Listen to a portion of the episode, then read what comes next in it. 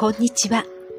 美しさの秘訣は食習慣をご提案するクレールロゼ優美薬膳です。東洋医学を用いて内外ともに美しさの秘訣をあなたにお伝えしています。本日のテーマは前々回からの続き。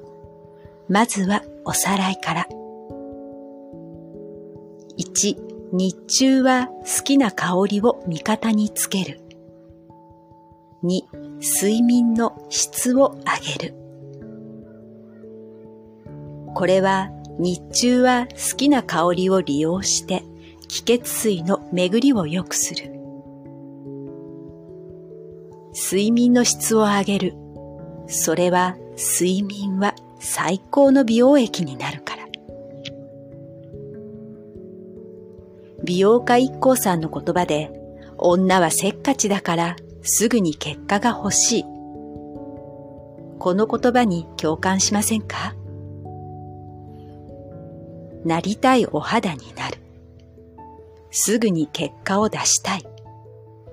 手っ取り早いのはメイクになると思いますが、それですとメイク落としの後の現実。正直なところ、シミやシワ、乾燥など血行が良ければカバーできます。例えば、少しでもおはお顔のマッサージをするとお顔がポカポカしませんか？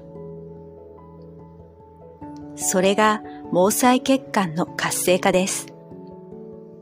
それからお肌は最大の排泄器官とも表現され、内臓を映す鏡になりますから、効果実感を感じないのは、実はお肌が十分に整っている、または消化器官がお疲れや消化吸収ができていない、お肌のターンオーバーサイクルが乱れているになります。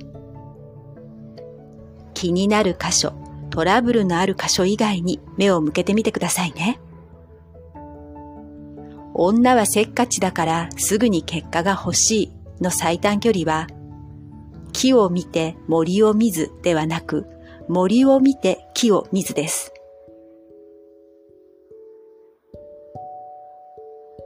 森を見て木を見ずなのはなぜと思われたかも。それは鏡でご自分のお顔を見ると肌トラブルやシミやシワ、毛穴などに気になるところに目が行ってしまうことがあると思いますが、これは木を見て森を見ずの状態。木は気になる箇所、森は体全体。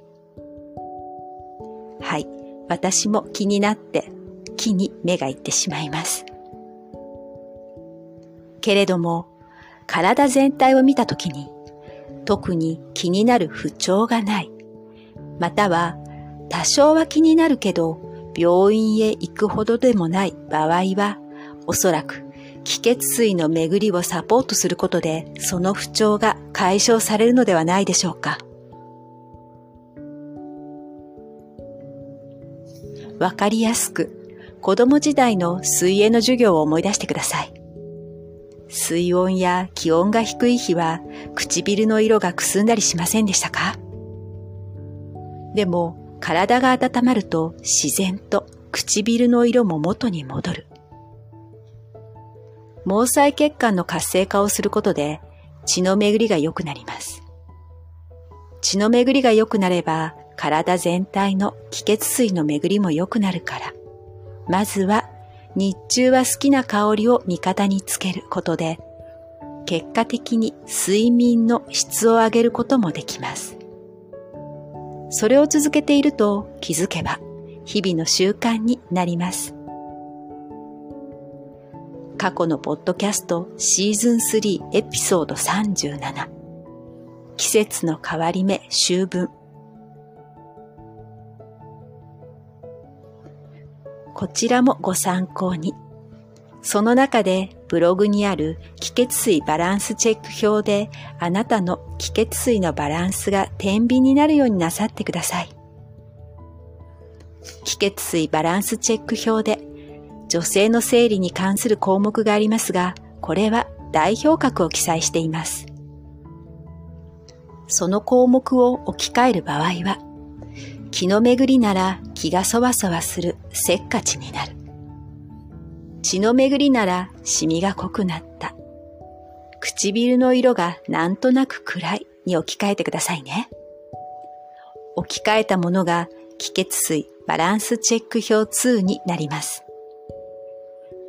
その下の食材表の中からお好みの食材を多く召し上がってください。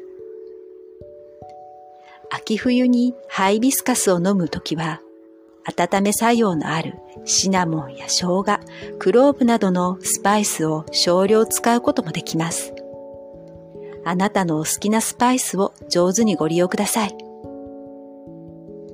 リンゴやみかんなどの皮も干してお茶の材料としても使えますよ。それから過去のポッドキャストシーズン2エピソード26リップクリームもいらなくなるもご参照くださいね。あなたの五感を大切にしながら手軽に続けられること。それがクレールロゼ優美薬膳が提案する美しさの秘訣の食習慣です。クレールロゼ優美薬膳は手軽さが基本。手軽さは手抜きではありません。手軽さは日々続けられるポイントです。クレールロゼ優美薬膳はあなたが選択することを大切にしています。